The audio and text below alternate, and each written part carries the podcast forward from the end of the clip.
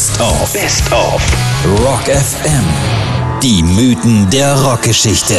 Wie aus Stars Legenden wurden. Heute mit dem Mann, den viele als besten Sänger aller Zeiten betrachten und das durchaus zu Recht. Sing it. We will, we. Farouk Bulsara, besser bekannt als Freddie Mercury, führte seine Band Queen zu absolutem Weltruhm und Kultstatus.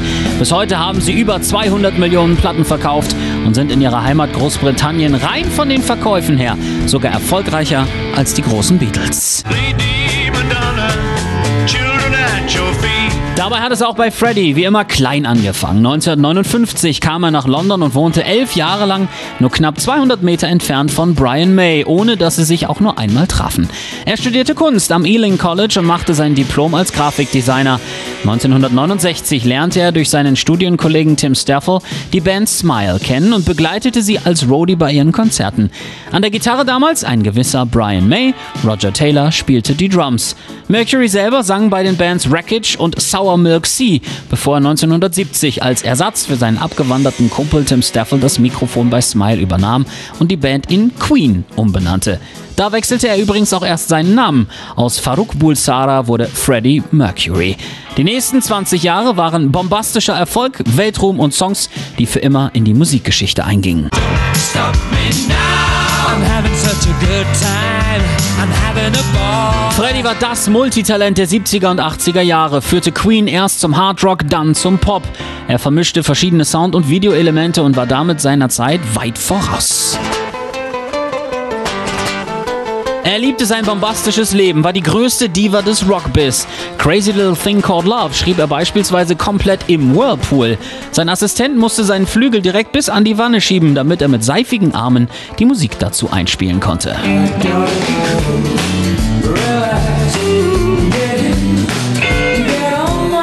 Sein Privatleben verbarg der aus Sansibar stammende Sänger sorgsam vor der Öffentlichkeit und das aus gutem Grund, denn Freddie Mercury war schwul. Trotzdem lebte er große Teile seines Lebens mit seiner ersten großen Liebe Mary Austin zusammen, die später auch fast sein gesamtes Vermögen erbte.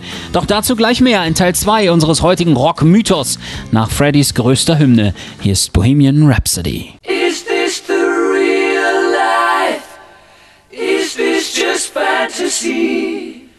Caught in a landslide, no escape from reality.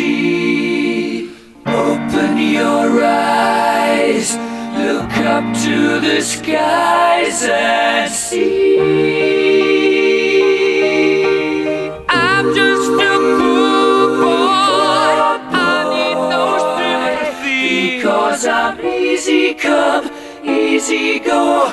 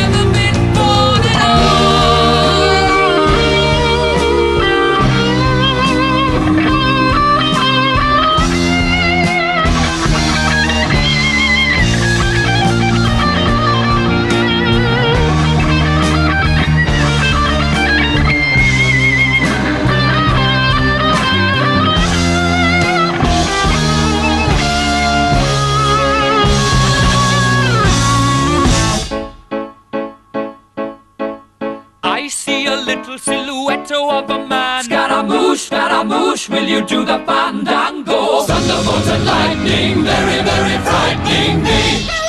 Galileo, Galileo, Galileo Figaro. Magnifico!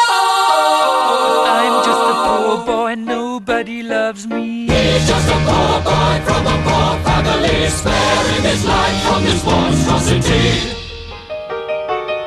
Easy come, easy go, will you let me go? Bismillah, no, we will not let you go. Let him go! Bismillah, we will not let you go. Let him go! Bismillah, we will not let you go. Let me go! We'll not let you go. Let me go! We'll not let you go. Never let me go. Oh, mamma mia, mamma mia. Mamma mia, let me go. Beelzebub has a devil put aside for me. For me. For me.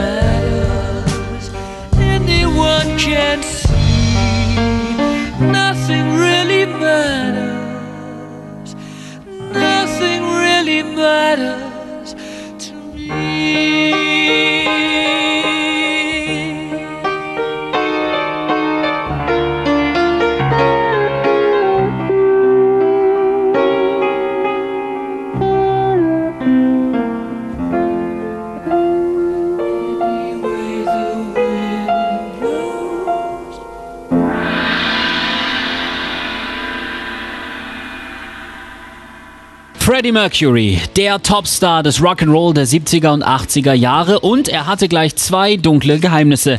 Erstens war er schwul und wir alle wissen, dass Homosexualität bis 1992 noch offiziell als Krankheit galt. Übrigens wurde es tatsächlich seinetwegen von der WHO-Liste der Krankheiten gestrichen. Zweitens war der Queen-Frontmann HIV-positiv, also schwer krank und rockte trotz dieser Diagnose noch vier Jahre Vollgas weiter. Seine Erkrankung hielt er geheim. Nur seine besten Freunde und die Bandkollegen wussten Bescheid. Wir haben ein ganzes Album gemacht und wussten, wir haben nicht mehr viel Zeit. Freddie hat nicht mehr viel Zeit auf diesem Planeten. Erst im November 1991 kamen Gerüchte zu seiner Krankheit auf, denn Freddy war nur noch ein Schatten vergangener Tage. Am 23. November 1991 ließ er dann Folgendes bekannt geben. Nach den kolossalen Spekulationen der Presse in den letzten 14 Tagen möchte ich heute bestätigen, dass ich HIV-positiv bin und AIDS habe. Ich empfand es als korrekt, dies zunächst als meine Privatsache zu betrachten, denn ich bin bekannt dafür, dass ich keine Interviews gebe. Ich bitte um Verständnis, dass ich das auch in Zukunft so halte. Einen Tag später starb Freddie Mercury an einer akuten Lungenentzündung. Bei seiner Beerdigung war neben Elton John auch eine seiner besten Freundinnen, die Opernsängerin Montserrat Caballé, anwesend. Die damals beste Sängerin der Welt sang zum Abschied für den besten Sänger.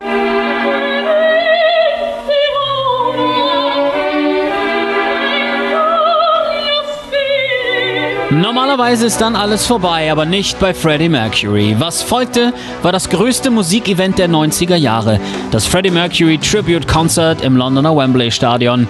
Seine Band spielte seine größten Songs unter anderem mit Guns N' Roses, Elton John, Robert Plant, Bob Geldof, Seal, Liza Minnelli, Metallica, Annie Lennox, David Bowie und George Michael.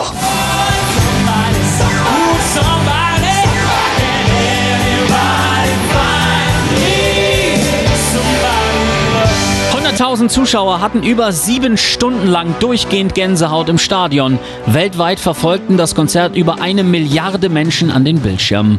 Alle zusammen feierten sie einen besonderen Sänger und einen besonderen Menschen, der einmal gesagt hat, das Wichtigste ist es doch, ein tolles Leben zu leben. Solange es fantastisch ist, interessiert es mich nicht, wie lange es dauert.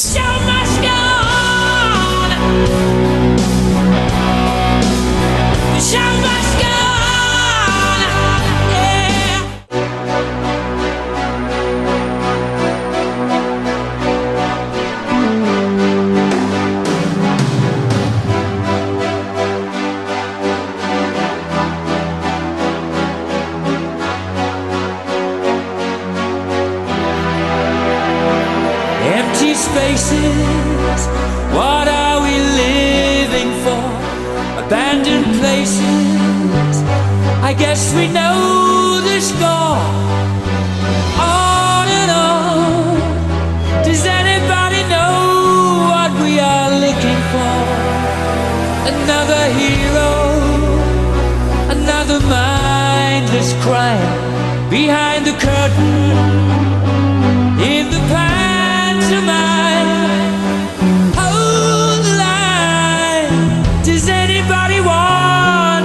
it anymore.